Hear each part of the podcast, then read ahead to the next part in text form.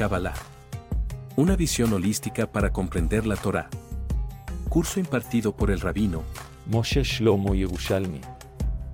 Buenas noches a todos. Como todos los jueves seguimos con nuestro tema. Estamos hoy en la tercera parte de la sabiduría divina del alfabeto hebreo, la Alefbet. Hoy vamos a estudiar la letra Gimel y la letra Gimel simboliza el Gesed constante que emana del Todopoderoso.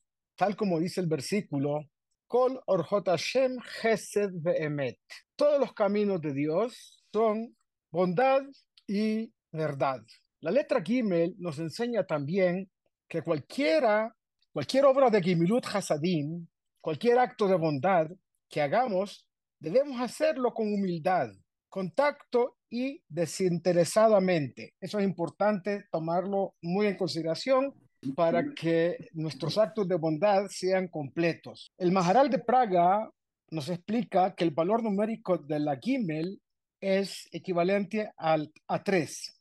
Alude al hecho que dos factores opuestos pueden ser reconciliados mediante un tercer factor más perfecto. El Maharal sostiene que la unicidad a la que alude la letra Aleph denota una tal perfección únicamente atribuible a Dios, mientras que la dualidad de la Bet implica diversidad, heterogeneidad, multiplicidad e incompatibilidad.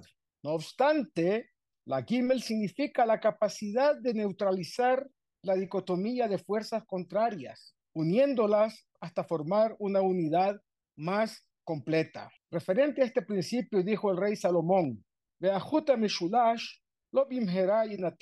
el hilo trenzado no con ligereza o con facilidad se truncará, se cortará. Dice además que la letra Gimel alude a los tres patriarcas, Abraham, Gesed, Isaac, eh, Din o Geburah, y Jacob, Rahamim y Emet, es decir, misericordia y verdad. Y hay tres socios, dicen nuestros sabios, en la creación eh, del hombre. Es decir, cuando se engendra un ser humano, hay tres socios. Son shutafim, se dice en hebreo. Y estos tres son papá, mamá y Akadosh Buruhu. Entonces, la Gimel alude también a esta situación. Además, alude también a las tres partes básicas del alma, Nefesh, Ruach y Neshama. El Aleph Bet es declarado también como Meshulash o Meshulashim. ¿Cuáles son? Dice acá, Torah, Aleph, Bet, Gimel, etc. Y además dice, Akol Haya Meshulash. Todo fue, de alguna manera, terceado. Es decir, con la participación de tres. Nuestros patriarcas, Abraham, Isaac y Jacob, además, las tres partes básicas del alma humana, Nefesh, Ruach, Neshama. Y así, varios ejemplos. Dice Rabbi Joshua ben Nehemiah, interpreta lo anterior diciendo que todo lo que pertenece a Israel es en el orden Meshulash. Por ejemplo, el Tanaj es Torah, Nevi'im y Ketuvim, es decir, la Biblia. Eh, el Talmud, la Alajá y la Agadá, hablando de la Torah oral. Shelohim, los enviados de Dios, Moshe, Aarón y Miriam, en el caso de la liberación del pueblo de Israel de Egipto. Los rezos, Shaharit, Minha y Arvit. Dentro del pueblo de Israel, tres, digamos, personas diferenciadas dentro del conglomerado del pueblo de Israel. Hablamos de Kohanim, Leviim, Israelim. Y además lo que se llama el Jutra Meshulash en cuanto a los principales eh, miembros, digamos, de la fe del pueblo de Israel. Más que miembros, componentes, diríamos. Akadosh Baruj o sea, Dios, la Torah, la voluntad de Dios, y por último, el pueblo de Israel.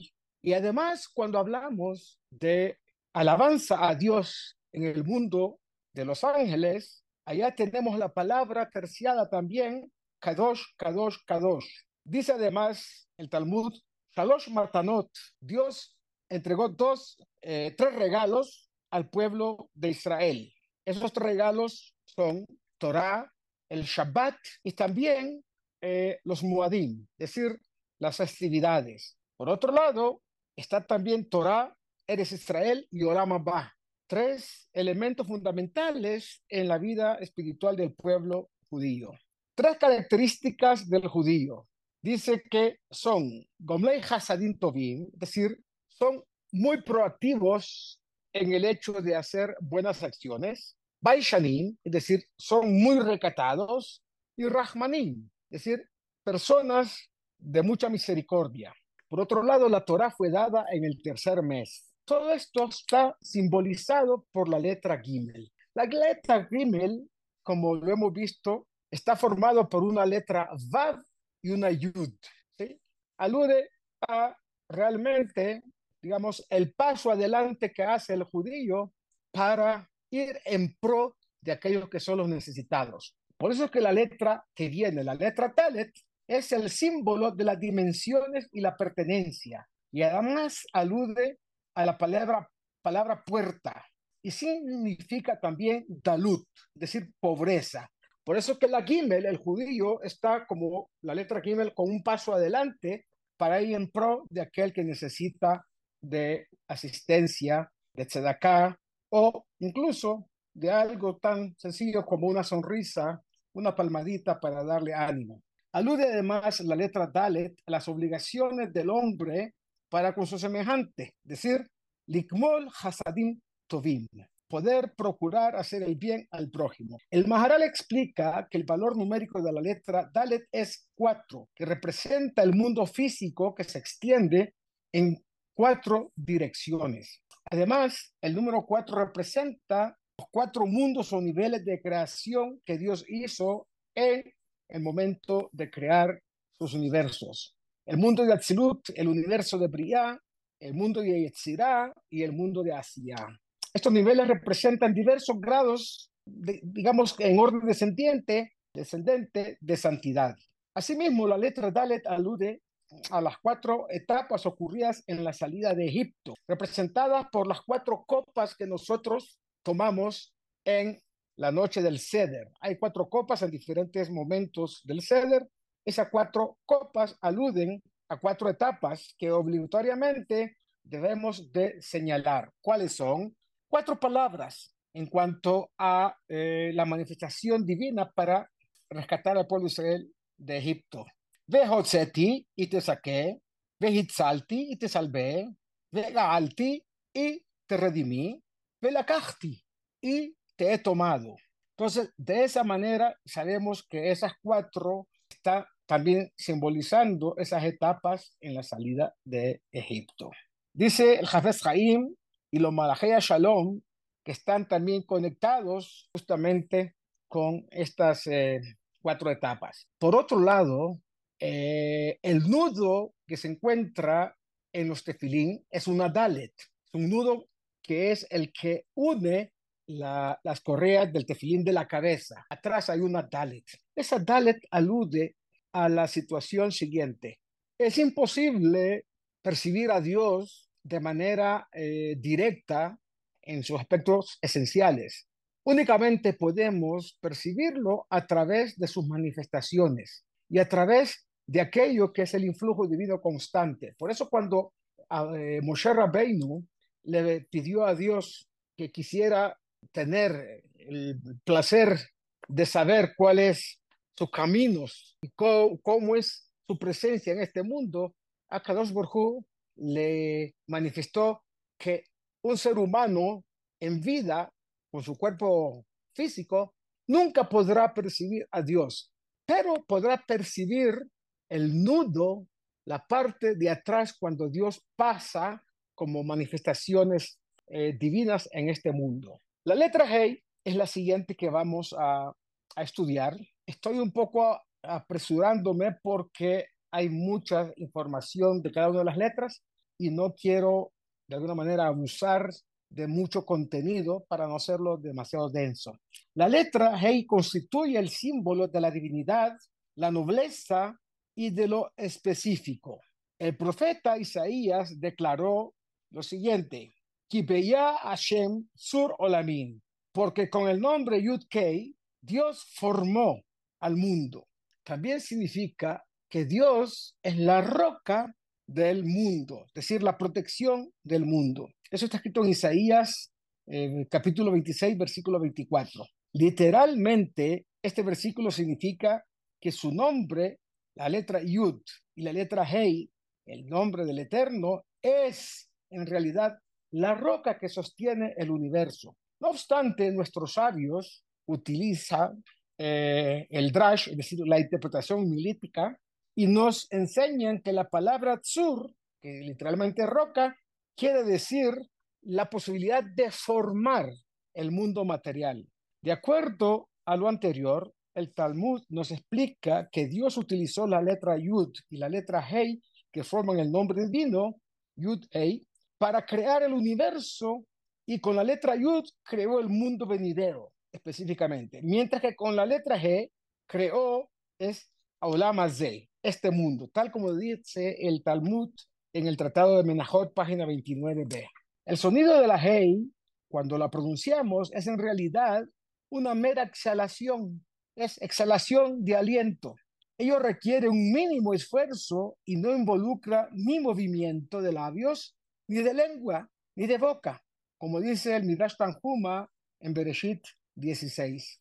La manera fácil con que dicha letra es pronunciada alude a la facilidad con la cual el Creador dio origen al universo, tal cual el salmista nos lo testifica. Allá dice, Vidvar Hashem shamayim piv kol. Es decir, que con la letra Hei, la palabra divina pronunciada por Dios, Dios creó los cielos y con el aliento de su boca, viajó todo lo que es las eh, huestes divinas, Kol Sebaán, todos sus ejércitos, etcétera, hablando de lo creado en el mundo superior, ángeles, los astros, etcétera. Con la palabra de Hashem los cielos fueron hechos y con el aliento de su boca todas sus huestes. Además, encontramos en otro versículo de la Torá una clara alusión al papel eh, desempeñado por la letra Hey en la obra de la creación. Hay un versículo en el libro de Bereshit, Génesis 2.4, que dice, El toldot. Estas son las generaciones del cielo y de la tierra en su creación.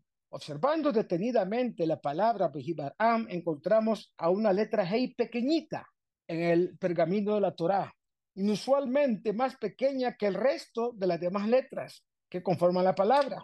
Por supuesto que ello obedece a una intención determinada que tiene por finalidad enseñarnos algo específico. En efecto, nuestros sabios nos enseñan que esa letra G pequeña tiene como objetivo, adicional a toda la información, dividir las letras que forman la palabra Am en dos palabras diferentes, claramente identificables. Es que, eh, por un lado, quiere decir que él creó los cielos y la tierra con la letra Hei, Ba Baram. Así sería si dividimos Bejibaram quitándole la Hei. Ba Baram. ¿Con qué? Con la letra Hei. Ba alude a la letra Hei. El Maharal de Praga puntualiza que la letra Hei está compuesta por dos letras. Es decir, cuando se escribe, son dos letras que la conforman. Una Dalet y una Yud. Las líneas horizontales y vertical de la Dalet aluden a este mundo, es decir, los cuatro confines de la tierra, lo alto y lo ancho, lo factible de ser medido, mientras que la Yud alude al mundo por venir, al mundo de la completa espiritualidad, además a las diez sefirot o emanaciones divinas del árbol sefirótico. Lo anterior implica que a pesar que este mundo es material, tiene que ser elevado mediante la incorporación de lo espiritual y todo aquello que es sagrado para combinar de manera equilibrada la materia con el espíritu. Y curiosamente eso parece una paradoja, porque Dios creó un mundo material para que el hombre pueda habitar en él y que el hombre insufla espiritualidad a ese mundo. Es decir, lo volvió a Dios material para que el hombre lo vuelva espiritual. Ese es el trabajo del hombre como socio de la creación. Pero además, la, la ley pequeña alude también a que los cielos y la tierra, son que a simple vista nos parecen enormes, son en realidad apenas una pequeña fracción de la creación divina. Pero hay algo más. Rabbi Shimshon Rafael Hirsch, uno de los grandes maestros rabínicos en Alemania, nos explica que la palabra Behibaram es una formación, una forma de conjugación pasiva, un verbo nifal, para dejar bien en claro que la naturaleza misma fue creada por Dios y que por lo tanto carece de poder independiente para hacer cualquier cosa que no sea la voluntad divina. Al mismo tiempo, esto denota la absoluta pasividad de las fuerzas de la naturaleza que contrastan con la omnipotencia del Todopoderoso. Esta pequeña letra Hey al principio de la Torá contrasta enormemente con otra Hey, inusualmente grande más adelante, encontrada en el versículo que dice de la Hashem, es decir, Hey, la Hashem tigmelu zot, Deuteronomio 32.6.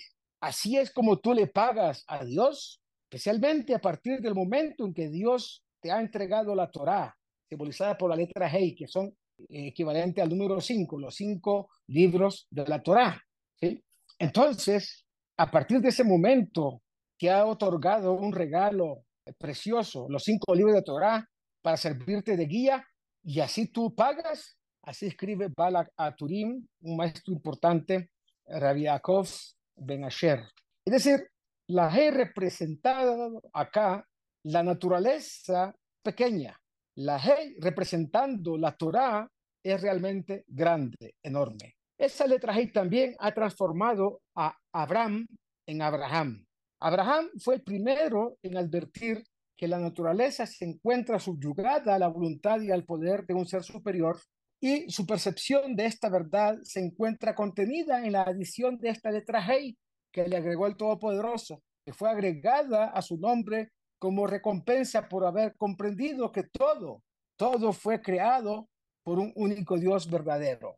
Lo interesante acá es observar que el nombre Abraham es en, es en eh, un reacondicionamiento, reacondicionamiento de las letras que componen la palabra Behibaram. Behibaram son las mismas letras de la palabra Abraham. Pues tal como dice el Midrash, Behei barati etaolam, behareni mosif leja, pashem shelcha, hei. Literalmente dice el Midrash que Dios con la letra Hei quebró, eh, creó perdón, el, eh, el mundo y esa misma letra Hei creó una nueva naturaleza espiritual en Abraham Avinu. Esto explica la sentencia del Zohar que dice que el cielo y la tierra fueron creados en mérito de Abraham, pues sería este quien al reconocer a Dios como el creador daría sentido a todo lo creado. Otro aspecto igualmente interesante de la Hei consiste en ser símbolo de libre albedrío. Efectivamente, el Talmud expone que la forma de la letra Hei asemeja a una habitación formada por tres paredes, que incluye un pequeño lobby, pero además una sección completamente abierta. Ahí está la letra Hei y ahí ven ustedes cómo tiene eh, la letra Dalet en principio y luego una letra Yud, o algunos dicen una letra Bad, pero no está conectada a la parte superior de la, de la Dalet para formar la letra Hei. Entonces, esto indica que Dios no encierra a la persona contra su propia voluntad, sino que le estimula a vivir una vida de Torah. Es decir, la Hei alude a los cinco libros de la Torah, pero al mismo tiempo le deja libertad de escoger su permanencia o su salida dentro de los límites del cumplimiento de los preceptos. Es decir, aquí no hay coerción, aquí no hay eh, lo que se llama en hebreo que datit, no hay una manera de eh, forzar a la gente a cumplir con la voluntad de Dios. Dios es un ser absolutamente libre que quiere que el hombre libremente le sirva, se convierta en un socio de él, en un siervo además. Simultáneamente, la letra Hey alude a la prontitud con que Dios está listo a recibir a aquellos que vuelven en Teshuvah, perdonándoles sus anteriores faltas. Dios ha creado la posibilidad de que el pecador rectifique sus faltas y se arrepienta. Eso alude a la forma de la letra Hey, que siempre deja una entradita para que pueda la persona retornar. Esta es la razón por la cual la pierna, comillas, izquierda de la letra Hey no está pegada al cuerpo de la letra. La palabra Teshuvah puede ser compuesta en dos palabras, Hey y Tashuv. Tashuv Hey significa lo que hemos estudiado cuando eh, vimos hace algunas eh, lecciones eh, sobre Petah Eliyahu, ¿sí? donde se aludía a que la letra Hey del nombre de Dios está faltando. Solamente está la Yud, la Hey y la Vav, y le falta una Hey que será retornada a través de la Teshuvah de cada uno de nosotros.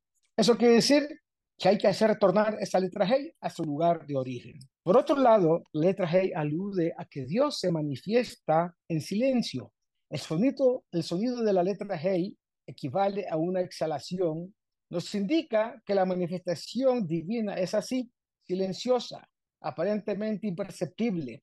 El profeta Elías, Eliyahu Anabí, en cierta ocasión estaba muy molesto por algo que hizo el pueblo y huyó eh, de la zona norte, eh, allá donde está eh, Monte Carmel, hacia el desierto en el sur y estaba muy molesto. En un momento determinado le aparece una especie de tormenta muy fuerte y dice el que el versículo, no está Dios en esa tormenta. Luego aparece también un viento fuerte y dice, Dios no estaba en ese viento fuerte. Dios apareció después eh, que apareció el fuego. Después del fuego, dice el versículo, Ajar Aesh, Kol de mamá de acá. Apareció la voz divina en una voz suave y muy, eh, digamos, eh, casi como un susurro. Entramos al conocimiento ahorita de la letra Vav. La letra Vav literalmente significa gancho y por eso es la forma de la Vav, como un ganchito. Es el símbolo de la consumación de la redención y de la transformación.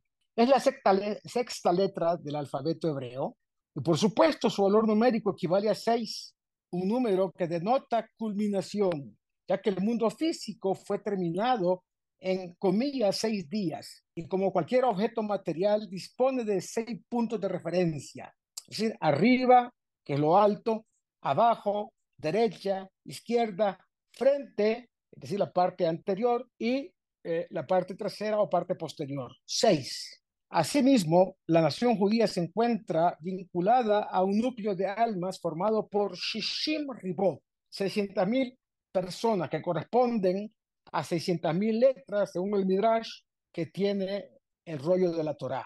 Entonces, este núcleo 6 es importante porque está aludiendo al núcleo de almas, de almas del pueblo de Israel, que en su núcleo original son 600 mil, y de ahí cada uno de esos núcleos se va subdividiendo para formar diferentes almas, diferentes eh, raíces de otras almas, etc. La Torah misma nos relata que Dios respondió a la persecución de los egipcios contra el pueblo de Israel, aumentándolos en número. Cada vez que había el nacimiento o el parto de una mujer judía, nacía en seis. Entonces, cada vez que había una mujer en estado de gravidez, al final, cuando daba luz, tenía seis bebés, sextillizos, como dice el Tratado Talmúdico de Brajot, página 63b. Algo igualmente milagroso ocurre cuando Yeter, el suegro de Moshe, abrazó el judaísmo y la letra Vav le es agregada a su antiguo nombre para aludir que su alma había sido transformada y redimida. Desde entonces fue llamado Yitro y no Yeter. Entonces ahí también esa letra está eh, aludiendo a ese cambio que hay en la constitución del alma de una persona. Elías y Eliau. El profeta Elías aparece muchas veces como Elías Anabí, sin la letra Vav. La Vav en el nombre del profeta Elías simboliza la completa armonía interna que eh, poseerá todo el pueblo de Israel en los tiempos de la llegada del Mashiach. El Midrash nos relata que el nombre Eliyahu termina con las letras Yud Hei, Vav, letras que forman parte del nombre divino. Ello simboliza que la presencia divina retornará entre los judíos y el santuario será restaurado. Lo anterior se aprende del hecho que la palabra Eliyahu, es decir, el nombre del profeta Elías, aparece sin la Vav cinco veces en la Biblia. Por otro lado, el nombre Jacob es pronunciado como si tuviese una letra Vav en su nombre. Y de hecho aparece cinco veces en la Biblia con una Vav agregada. Es decir, lo contrario que pasó con el nombre del profeta Elías.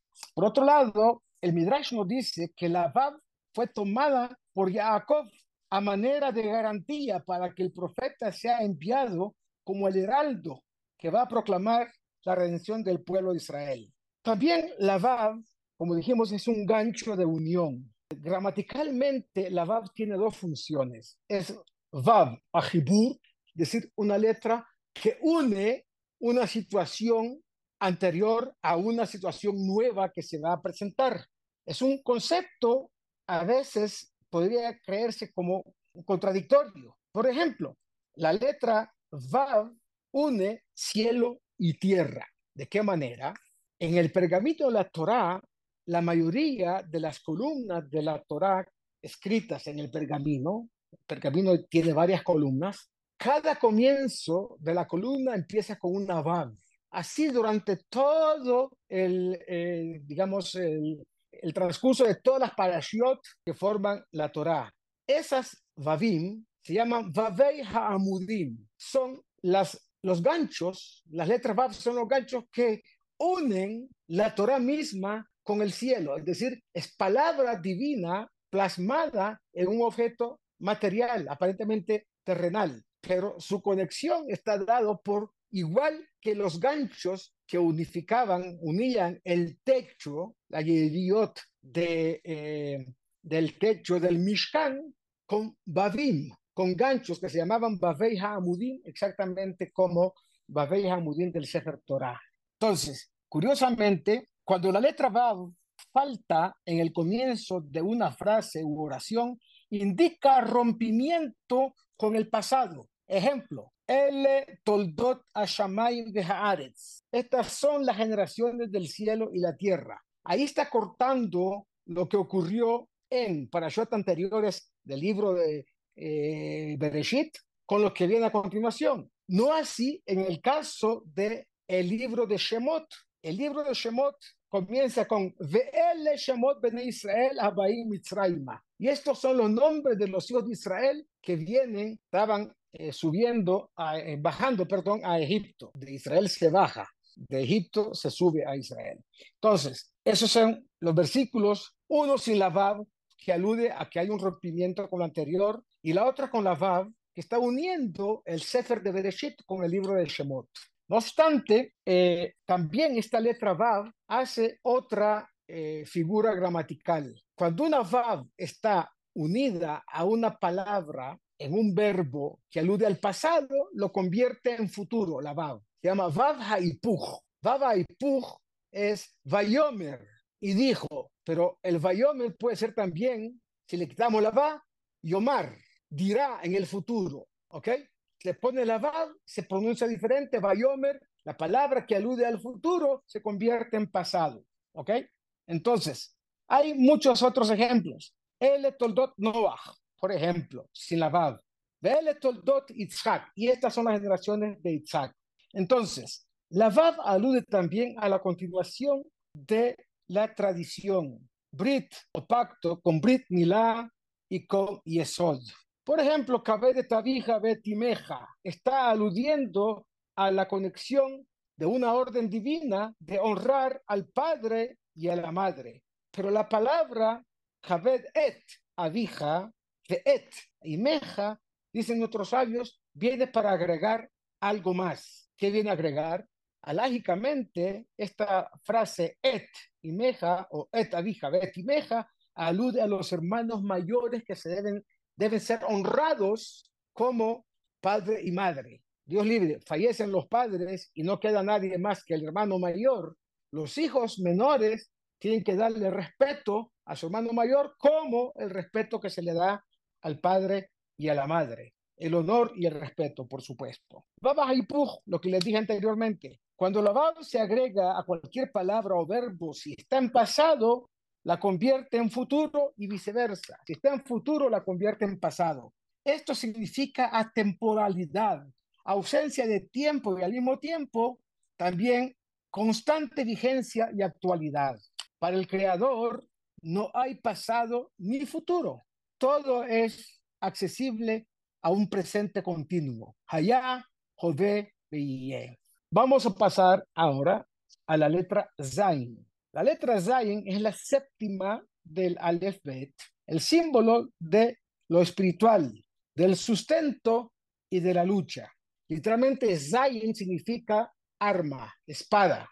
Entonces, simboliza lo espiritual, el día sabático, las siete sefirot inferiores, los días de la semana, el tiempo terrenal, el milenio sabático, el jubileo y otros tantos conceptos adicionales. Además, alude al trabajo o lucha espiritual que libra día a día el hombre perfeccionar su alma para luego descansar y disfrutar luego del producto de su trabajo. Seis días trabajarás, más el séptimo cesarás de toda actividad. También alude a la vida de una persona. Normalmente la vida de una persona se dice que es 70 años, más o menos. Shishim Shana en lo y era normal hace muchos años. Oshmunin Shana, 80 años cuando hablamos de una fortaleza especial. Entonces 60, 70, 80 están conectados y eso alude también al tema de la letra Zayn. Entonces, el Mahral nos dice que el mundo físico es representado por el número 6 o la letra Baf, mientras que el número 7 o letra Zayn alude al mundo espiritual o metafísico. En todo caso, alude además a la presencia divina, porque Az Yashir Moshe, Az está formado por la letra Aleph y Zayn, y está hablando entonces, entonces es una palabra que alude a algo evidentemente espiritual. ¿De qué manera? Al unirse con la letra Aleph, la letra Zayin, se une a la unicidad divina y remonta el tiempo temporal, porque Zayin es 7 más Aleph 1, 8. El 8 alude siempre a, al tiempo que es de lo eterno. Por eso cuando estudiamos el tema en su momento, el Brit Milá, por ejemplo, el Brit Milá está aludiendo a que después del octavo día, es decir, cuando ya lleva ocho días de nacido el bebé, tiene que hacérsele la circuncisión.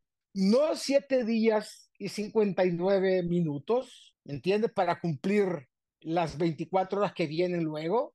Quiero decir que no es lo mismo siete horas, siete días, faltándole un poquito para que se convierta en octavo, ese poquito hace que no traspase la frontera de lo eterno. Tiene que ser ocho, exactamente ocho. La Zayin representa también a los siete pastores, o llamados siete Ushpizim, que prontamente, celebrando la, la festividad de Sukkot, eh, en los próximos días, vamos a tener siete huéspedes espirituales, que alude a siete sefirot, es decir, seis más Malhut, los siete. La menorá, el candelabro de siete brazos, es en realidad un cuerpo central, es decir, un navav cuyos seis brazos iluminan en todos los sentidos, en todas las seis direcciones, alto, bajo, norte, sur, este, oeste. Y entonces el brazo central es llamado Koach Hashem o Ruach Hashem también. Es decir, mientras que los seis brazos restantes son conocidos como Jochma, Binah, Etzah, Geburah, Dat, Beirat Hashem. Entonces, todo eso está conectado con el número 7. Todos ellos forman una pequeña escalera mediante la cual la persona puede subir espiritualmente hasta el último peldaño, después del cual el iniciado accederá a la divina sabiduría de la Torá. La letra Zain también alude a algo importante, al Todopoderoso como aquel que proporciona sustento y alimento. Hazan etakol, el que nutre y alimenta a todos. Entonces, la letra Zain alude al Creador como aquel que alimenta a todas sus criaturas. Y eso es importante entender por qué eh, el número este, 7, Zain, está aludiendo justamente a la bendición de eh, eh, de los alimentos que tomamos nosotros. Más adelante vamos a entrar en la parte más, digamos, profunda de este texto. Es muy amplia y tiene muchos elementos, entonces lo vamos a dejar para otra ocasión. También, Zain ayude, alude perdón, a Kli Milhamá. Kli Milhamá, es decir, un instrumento de guerra, una arma. La palabra lehem es pan, alimento. Milhamá es la misma raíz de la palabra lehem. ¿Por qué? Si no por el tema de riqueza, sustento y alimentación y continuidad de una nación, una nación pelea con otra. Entonces está aludido justamente por la letra Zain. La lucha de Jacob con el ángel de Esab. Y aquí fue donde también las siete bendiciones intermedias de la amidad están conectadas. Es decir, cuando nosotros estamos recitando la amidad, estamos conectándonos con el momento en que Jacob vino, pudo sobreponerse a al ángel que fue enviado, era el ángel de Esab que fue enviado para de alguna manera ocasionarle un perjuicio. Justamente el lugar que buscó el ángel, el ángel de Esab, para perjudicar a Jacob fue en el muslo. El muslo derecho alude a Netzach. Netzach significa victoria, significa continuidad, significa la posibilidad de persistir en el tiempo y en el espacio. Además, el Zohar nos dice que hay siete firmamentos representando grandes ascendientes de santidad, es decir, como una escalera que se va ascendiendo hacia la santidad divina. los seis más bajos representantes o correspondientes a los seis días de actividad y creación del universo está aludido por la letra Vav, mientras que el séptimo, la Zain, el más alto, alude al día de Shabbat. El Shabbat contrarresta la rutina que representa estar sumergido en las actividades que permiten al hombre sostenerse y sobrevivir, pero también que lo distraen. Las actividades cotidianas distraen, distraen al hombre. Sin embargo, le insufla un hábito espiritual, todo lo que el hombre haga encaminado para poder cumplir con el Shabbat, es decir, trabajo hoy para tener el séptimo día de descanso, alude a que vamos a tener primero mazón material, mazón espiritual y también ziyun, significa defensa en todos los sentidos. El Shabbat es el séptimo día de la creación y es en realidad el principio vital de la creación. Como está escrito, Shabbat Vainafash. En el séptimo día Dios cesó su obra creadora y no es que descansó, sino insufló Nefesh, espiritualidad. Es decir, Nefesh habría. Por otro lado, el Shabbat es considerado, según el Talmud, la pareja de Israel. Rabbi Shimon Bar Yochai enseña, el Shabbat vino delante de Dios y reclamó a Dios. Le dijo, todos los días de la semana tienen una pareja, domingo, lunes, martes, miércoles, jueves, viernes. Y yo, dice el Shabbat, así dice la enseñanza de Rabbi Shimon Bar Yochai, Dios le dijo, tu pareja no es en el tiempo, tu pareja es ¿en qué? En el ámbito de lo divino. Es decir, tú eres la pareja de Shabbat. Por eso nosotros cuando recibimos Shabbat llamamos Shabbat Malketá o la novia Shabbat. La novia es básicamente una alusión a eh, ese regalo que Dios le otorgó al pueblo de Israel, donde el hombre judío se considera el esposo de la reina Shabbat. Si no hay preguntas, puedo continuar, pero me gustaría saber si alguien tiene alguna pregunta sobre lo que hemos estudiado hasta el momento. Yo tengo una pregunta, Rafa. Dígame, Rosita. ¿Quiénes, ¿Quiénes hacen esa interpretación de las letras? ¿Quiénes son los que dicen qué significa cada letra? Bueno, eso está consignado en el Tratado de Shabbat, página 104, por un lado. Está consignado el Midrash Otiyot de Rabbi Akiva, por otro lado. Está también en los libros sagrados de Kabbalah, como este que les traje el otro día, que se llama Tzurata, eh, Otiyot, que lo tengo acá. Ok.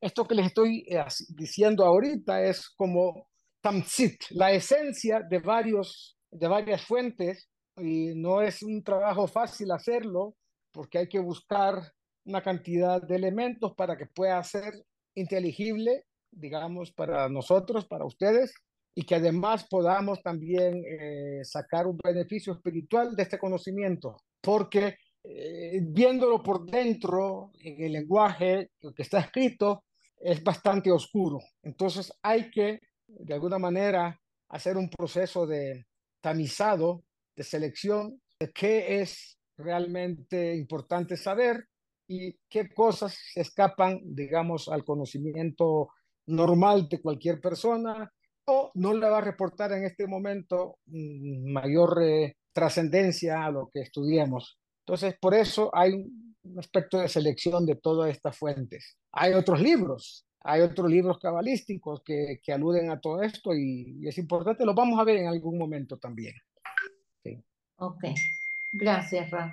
Con mucho gusto. ¿Otra pregunta? Yo ahora tengo una preguntita. Hace un momento Dígame. mencionaba que teníamos masón y dijo masón material. Sí. ¿Cuál es la relación de masón con parnasá? ¿Hay alguna raíz con, eh, compartida? No, no. Parnasá es sostener materialmente a alguien. Un parnas es aquel que da, digamos, los medios económicos para que algo se lleve a cabo. En el lenguaje del Talmud existía lo que se llamaba Shiva Parnesei Ha'ir, los siete individuos que mantienen una ciudad, hablando en términos económicos, hablando en términos morales, hablando en términos eh, religiosos y de conocimiento místico que sostenían la ciudad. O sea, la ciudad se defendía por esas siete personas en todos los aspectos. Entonces, mezonot o mazón, ¿sí? con significa alimento, literalmente. Parnas, el que soporta, sustenta a alguien, puede ser físicamente que lo tiene agarrado para que no se vaya a caer, o también en los aspectos que dije, económicos, monetarios, eh, morales, espirituales, etc. Sí. Muchas gracias. Con mucho gusto. Gracias a todos. Buenas noches, Raf. Muchas gracias. Kabbalah. Una visión holística para comprender la Torá. Curso impartido por el rabino Moshe Shlomo Yerushalmi.